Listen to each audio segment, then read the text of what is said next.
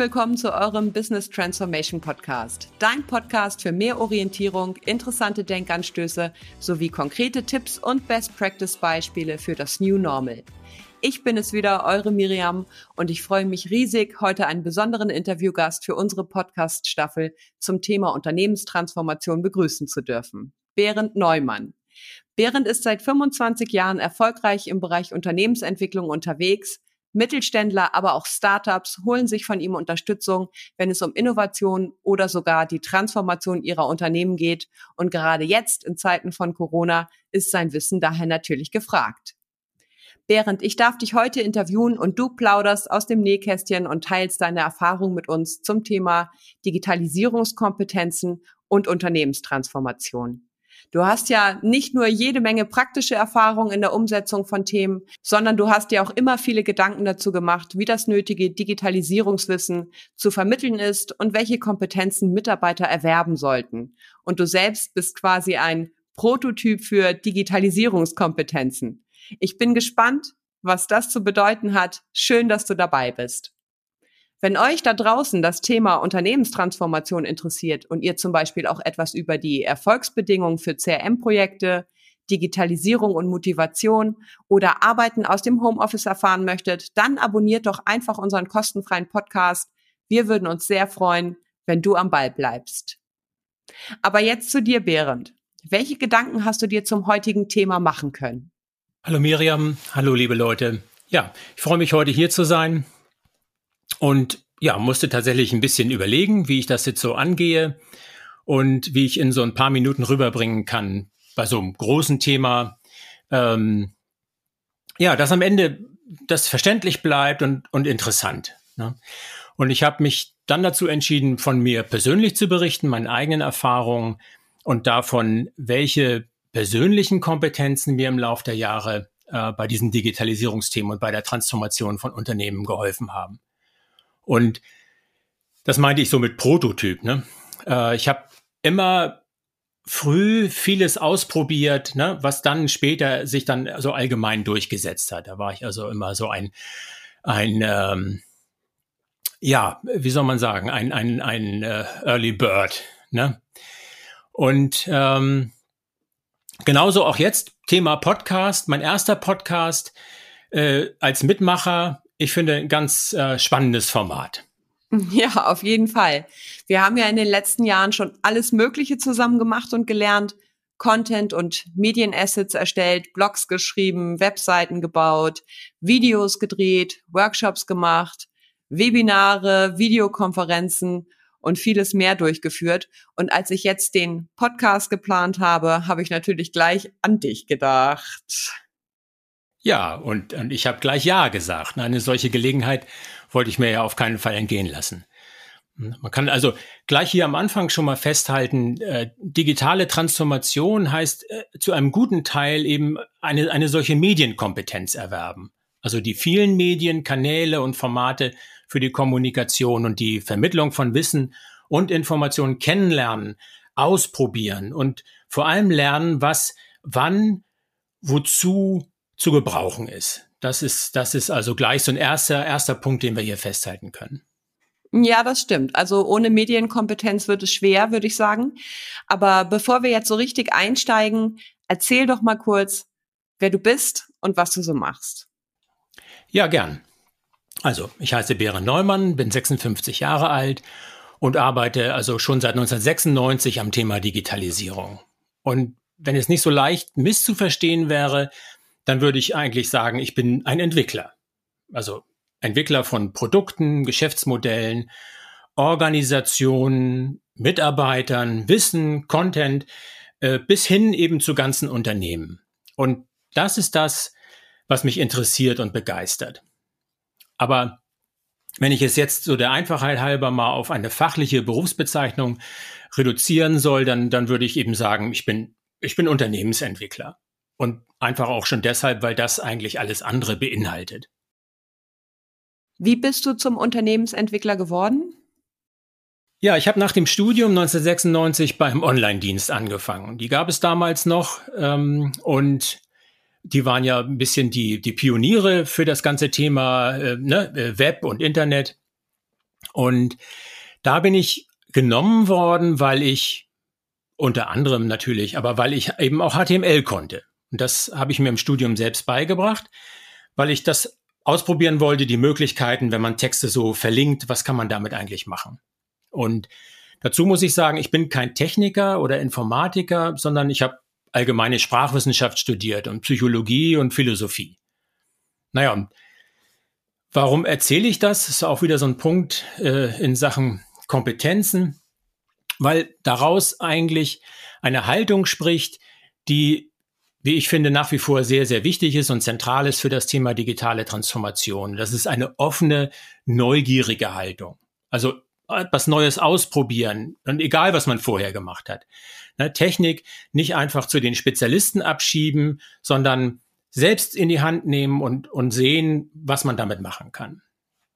Naja, und nach kurzer Zeit habe ich dann gesehen, alles, was spannend ist und neu, wird immer in Form von Projekten angegangen. Und ja, dann bin ich Projektmanager geworden und habe ganz viele unterschiedliche Projekte gemanagt und einen guten Überblick über das Thema Projektmanagement bekommen. Einerseits und andererseits über die Aktivitäten im Unternehmen. Und das fand ich dann auch wieder faszinierend. Und ich wollte wissen, wie funktioniert so ein Unternehmen? Na, ich bin ja kein, kein BWLer, habe das also nicht im Studium gelernt, was ein Unternehmen ausmacht, und äh, habe mir das dann also dann äh, on the job angeeignet. Und ich hatte immer ganz praktisch die Frage, äh, was können wir besser machen und was fehlt uns vielleicht noch? Ne? Und dann hatte ich dazu immer Ideen und konnte viel zusammen mit meinem Team direkt im, im, im Arbeitsalltag dann auch umsetzen von diesen Ideen. Hast du da ein Beispiel für uns? Ähm, ja, also ich war mit meinem Team unter anderem in die, in die Produktentwicklung involviert. Und da ist es ja so, die, die vielfältigen Entscheidungen, die da getroffen werden äh, müssen, die, die müssen gemeinsam getroffen werden. Von den Designern, dem Marketing, der Technik, der Geschäftsführung und so weiter. Und alle hatten aus ihrer Perspektive immer gute Argumente. Und ich habe mich gefragt, was, was aber will der, was will der Kunde, ne, der das nachher den Online-Dienst letztendlich dann ja genutzt hat. Die klassische Marktforschung, wie sie das Marketing damals gemacht hat, hat uns da keine wirklichen Hilfestellungen gegeben. Und dann habe ich mich umgeguckt und habe nach neuen Möglichkeiten gesucht und habe gesehen, ah, es gibt Usability-Tests. Das kann man machen. Da kann man Kunden ins Unternehmen holen und direkt sie in die ganze Entwicklung äh, einbinden. Und dann habe ich äh, mir einen Studenten organisiert, der das schon gemacht hatte, eine Videokamera, einen PC, einen Raum organisiert und dann haben wir also angefangen, selbst solche Usability-Tests zu machen. Und äh, ja, und das Ganze äh, habe ich innerhalb von ein paar Tagen organisiert. Das hatte also keinen langen Vorlauf. Heute würde man das wahrscheinlich agiles Vorgehen nennen, aber ein sehr schönes Bild, wie schnell dann doch etwas umgesetzt werden kann, wenn Mitarbeiter initiativ werden und das dann auch umsetzen dürfen. Das ist ja auch ein ganz wichtiger Faktor. Ja, also absolut. Ich habe ähm, mit meinem Team, das ist mir eigentlich im Nachhinein dann ja so erst so richtig aufgefallen, dass wir eigentlich Ende der 90er Jahre schon das wirklich gemacht haben in unserem Alltag, was Unternehmen heutzutage sich von diesen agilen Teams eigentlich versprechen. Und was du gerade gesagt hast, klar, das hängt natürlich äh, an den an den Führungskräften und an ihrer Einstellung ne? und an vielen anderen Faktoren noch kommen wir ja noch ein bisschen dazu dann. Das stimmt absolut. Auf das Thema Agilität werden wir daher in einer weiteren Folge eingehen und uns dann Gedanken darüber machen, ob Teams auch digital agil arbeiten können oder ob es notwendig ist, dafür gemeinsam in Büros zu sitzen. Ja, also äh, Stichwort äh, Team und, und Führung. Da fällt mir noch eine prototypische Geschichte ein. Ich bin später nochmal beim, beim Online-Dienst aufgelaufen und wollte da als Freelancer arbeiten und bin dann zusammen mit den Leuten, die mich da beschäftigen wollten, den Gang runtergegangen zum Konferenzraum und kam so ein Kollege von früher vorbei und dann rief er mir zu, na Behrend, willst du den Laden wieder richtig aufmischen? Und naja, das war nicht so ganz der passende Moment, aber, aber es war auf der anderen Seite ziemlich lustig. Ja, und im Gespräch habe ich dann erzählt, was ich, aber vor allen Dingen, was wir zusammen früher alles gemacht haben. Und die anwesende Abteilungsleiterin, ja, die wurde unruhig und fuhr mich nach einer Weile so ganz, ja, fast wütend an und meinte mal, Sie sagen immer wir, aber ich, ich will wissen, was Sie gemacht haben. Naja, was, was sollte ich sagen? Also, ich habe geführt, ich habe Ideen entwickelt, Impulse gegeben, ne, Voraussetzungen für das Team geschaffen, ne, damit es arbeiten kann, kreativ werden kann, effizient arbeiten kann. Ähm, aber die, die Wahrheit war, dass, dass äh, wir äh, wirklich im Team gearbeitet haben und, und diese Teamorientierung hatten und erfolgreich waren als Team. Und deshalb immer für mich, wenn ich auch zurückschaue, ist das für mich immer eine Zeit, wo, wo ich drauf schaue, wo ich wirklich in einem guten Team gearbeitet habe. Und da prallten zwei sehr unterschiedliche Auffassungen von, von Führung und von Teamarbeit aufeinander. Ne? Also auf der einen Seite ich, auf der anderen Seite diese Abteilungsleiterin. Ähm, Ende vom Lied, sie hat mich dann trotzdem genommen, obwohl ich dann also als als Aufmischer galt und ne, obwohl ich also so viel von von von wir immer gesprochen habe. Ne, durfte ich dann aber trotzdem weiter oder wieder mitarbeiten. Ja, sehr interessanter Input und äh, Teamarbeit ist aktueller denn je, würde ich sagen, wie die vielen Organisationsentwicklungsprojekte ja zeigen, in denen Teamarbeit im Rahmen agiler Modelle jetzt richtig Bedeutung in den Unternehmen erlangen sollen. Wie ging es denn dann für dich beruflich weiter? Ja, auf eine einfache Formel gebracht, lernen und machen, Neues entwickeln und in der betrieblichen Praxis verankern. Das fasst es eigentlich ganz gut zusammen und das zieht sich durch mein ganzes Berufsleben. und nach meiner Zeit beim Online-Dienst habe ich dann ein paar Jahre für verschiedene große Medienkonzerne gearbeitet, als, als Freelancer, als Berater, also auch in unterschiedlichen Rollen. Und den nächsten größeren Schritt habe ich dann gemacht in, in einem Medienhaus. Da habe ich angefangen, äh, auch als Freelancer, habe Konzepte für Websites gemacht und habe dann aber gesehen, Mensch, äh, auch da wieder diese Perspektive, hier gibt es eine ganze Menge zu tun und habe dann nach einer kurzen Zeit unaufgefordert der Eigentümerin und Geschäftsführerin einen Vorschlag gemacht, wie man also den Verlag, das Medienhaus systematisch und als Ganzes modernisieren könnte. Ja, die hat sich das angeschaut, fand das gut, substanziell und hat mich dann gefragt, ob ich nicht diesen äh, Prozess als Unternehmensentwickler ähm, begleiten will und, und also fest im Unternehmen einsteigen will. Ja, das habe ich dann gemacht. War das nicht schwer, aus der Selbstständigkeit dann wieder in die Festanstellung zu wechseln? Ja, es gibt so ein bisschen die, diese, diesen beiden Lag, diese beiden Lager, ne? Also auf der einen Seite so die, die, äh, die, die ja in der Wolle gefärbten Selbstständigen, ne, die sich gar nichts anderes vorstellen können und dann irgendwie auf der anderen Seite äh, ja den typischen Angestellten, ne, der sich überhaupt nicht vorstellen kann, mal selbstständig zu sein. Und mich hat das äh, eigentlich selbst nicht nie groß gekümmert. Also ähm, ich habe mich immer als Teamplayer gesehen, wie ich vorhin schon erzählt habe, und habe dann vor allen Dingen immer darauf geguckt, was ist eigentlich der Inhalt der Aufgabe? Was, was muss ich tun? Was, was gibt es zu tun? Und wenn es solche Entwicklungsaufgaben gibt, ähm, die ich eben gern mache, dann ist das schon mal spannend für mich und dann ist das Umfeld mir dann also nicht egal, aber ne, es ist dann nicht so wichtig.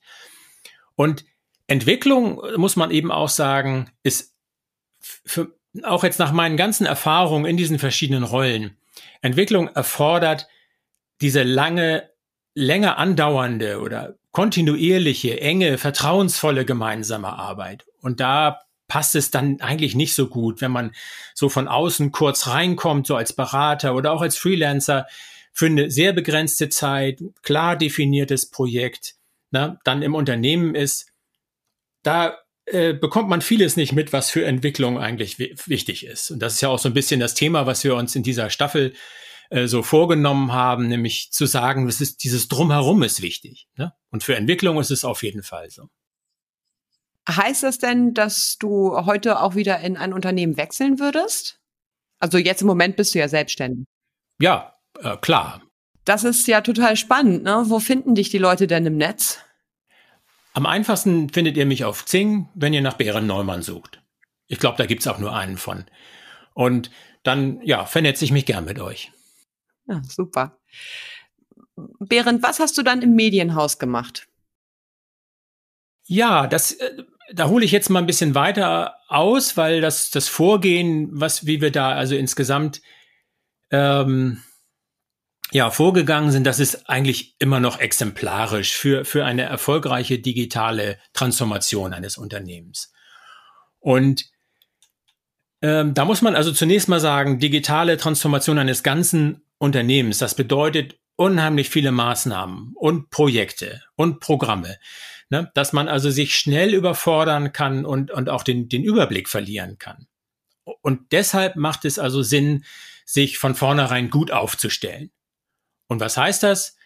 Das heißt, die eigene Fähigkeit, Projekte zu managen, durchzuführen und auch zu einem erfolgreichen Ende zu führen, die muss man stärken. Ne? Und wir haben also dann im Medienhaus zuerst ein Projektbüro aufgebaut, das dann unter meiner Leitung ein einheitliches Projektmanagement im Unternehmen etabliert hat. Inklusive Projektprozess, Reporting, eine Projektmanagement-Plattform und ganz wichtig eben Unterstützung und Schulungen für die Projektleiter, die das also zu einem Gutteil noch nie gemacht hatten.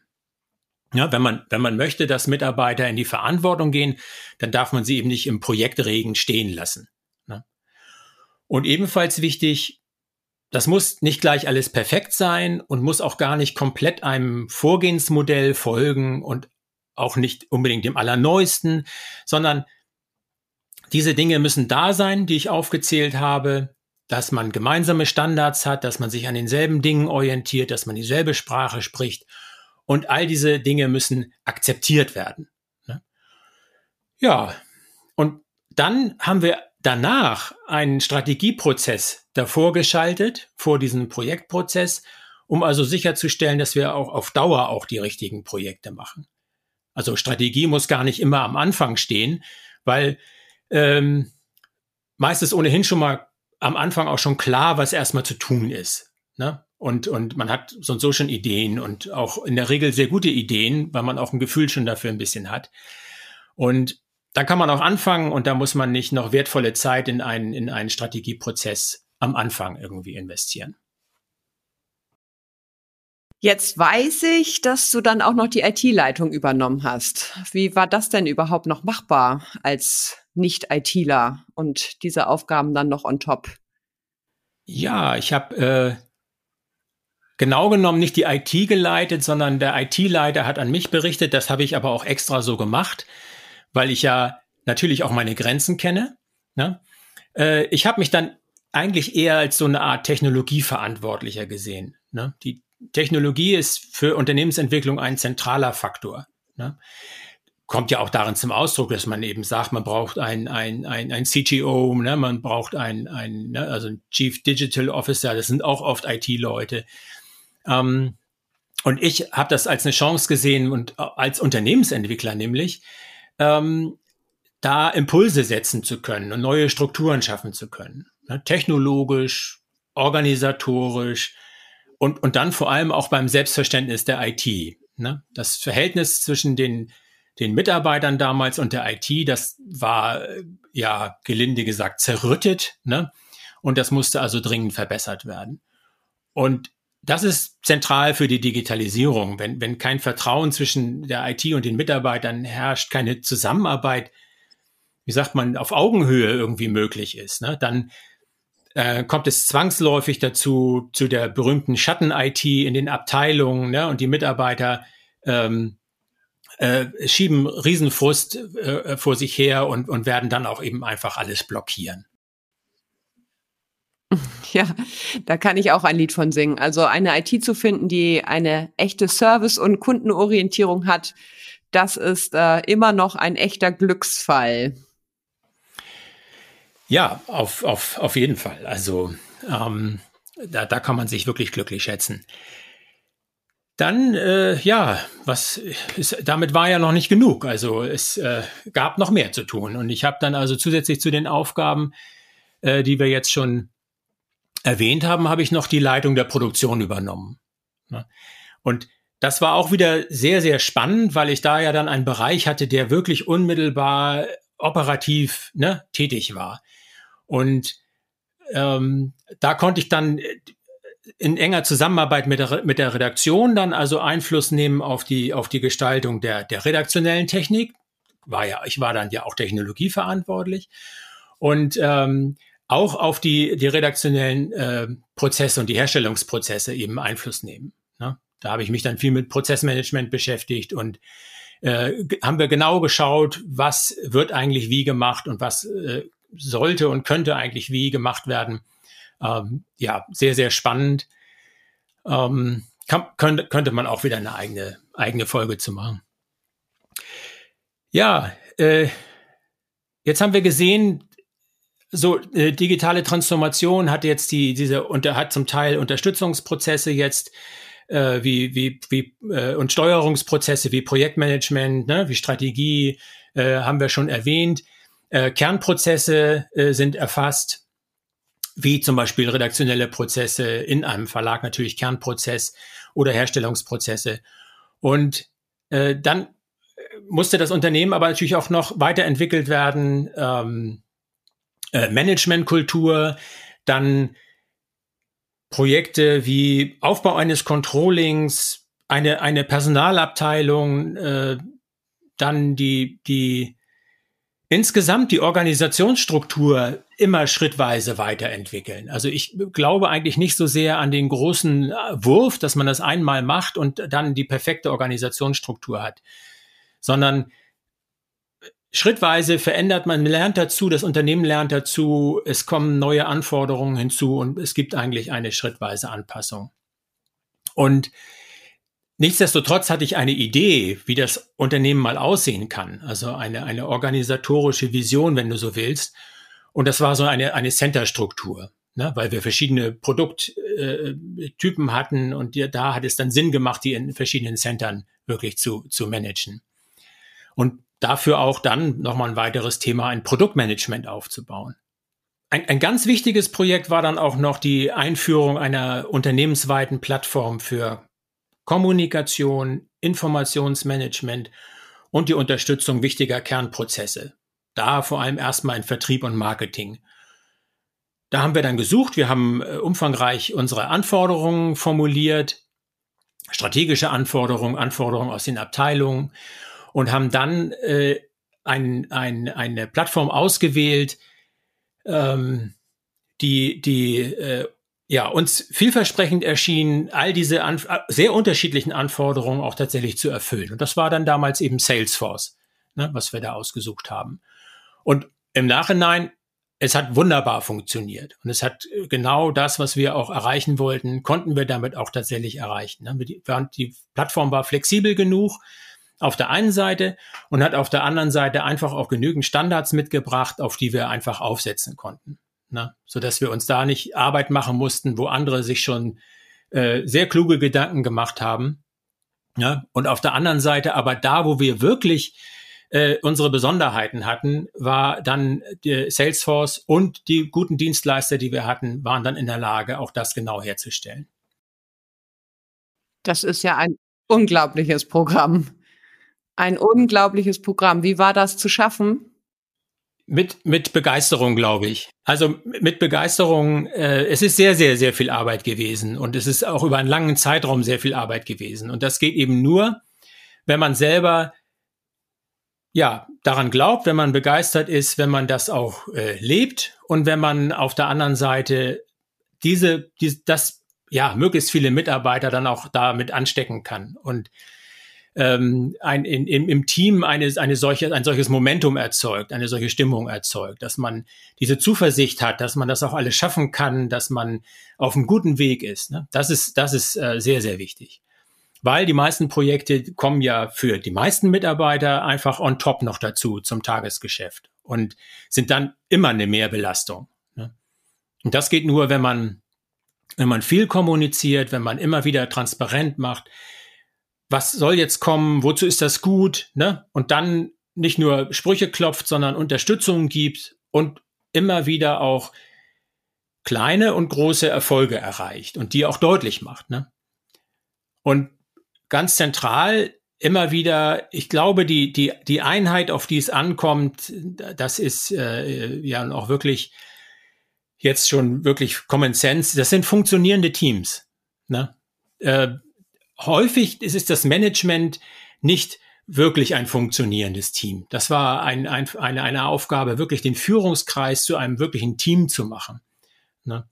Und all das, all das hätte überhaupt nicht funktioniert, wenn die, wenn die damalige Eigentümerin und Geschäftsführerin, wenn die nicht voll hinter dem Programm gestanden hätte und in ganz vielen Situationen auch wirklich bewundernswert vorwegmarschiert ist. Da kann man doch eigentlich sagen, alles in allem dann eine komplette Transformation des Unternehmens, oder? Ja, das, das kann man so sagen. Und es hat, äh, ich denke, ungefähr fünf Jahre gedauert. Ne? Ähm, und damals hat man noch nicht von digitaler Transformation gesprochen, aber, aber eigentlich ist es genau das gewesen, was wir da gemacht haben. Das wirft ja auch schon mal ein Licht auf die Versprechen mancher Autoren und Berater, dass man sowas äh, in drei Monaten bewerkstelligen kann. Hört sich für mich jetzt erstmal nicht so an, Berend. Äh, ja, das stimmt. Also das, das sind so Patentrezepte, äh, die kenne ich natürlich, aber das ist eigentlich in meinen Augen unseriös. Das ist äh, im Grunde wie die, wie die, ja, wo kennt man das? Bei Diäten vielleicht, ne, dass man also innerhalb von wenigen äh, äh, Tagen oder Wochen also riesig da äh, ne, äh, äh, abnehmen kann und sein ganzes Leben sozusagen auf den Kopf stellen kann. Das äh, funktioniert doch in der Regel nicht. Ähm, meine Erfahrung ist, dass diese, diese Patentrezepte eigentlich mehr kaputt machen, als dass sie Gutes bringen und es entsteht wirklich sehr wenig Nachhaltiges dabei. Das, ne, das ähm, das kann man auch schon sehen an der Reaktion vieler Mitarbeiter. Ne? Das ist ja auch nicht erst seit, seit, der, seit der digitalen Transformation so, dass Mitarbeiter jetzt mit solchen Anforderungen konfrontiert werden, ne? alles neu zu machen. Das gibt es ja auch schon länger, also wirklich bis, bis äh, in die 80er Jahre hinein, ne? die, die sogenannten Management-Moden. Und Mitarbeiter, die verdrehen natürlich schon die Augen dann, ne? wenn sie, wenn man dann ankommt mit neuen Worten und der, die also erstmal äh, schmissig klingen sollen, aber ähm, ich glaube, um, um also nachhaltig wirklich Erfolg zu schaffen, da braucht man mehr Zeit. Und man braucht mehr Zeit, weil es, weil man also äh, ernsthaft arbeiten muss. Viele interessante Punkte, die du da jetzt angesprochen hast. Beren, kannst du uns vielleicht jetzt zum Schluss für unsere Zuhörer noch mal ein paar Thesen knackig zusammenfassen? Ja, gern. Also ich versuche das mal so im Kopf noch mal kurz ähm, zu rekapitulieren.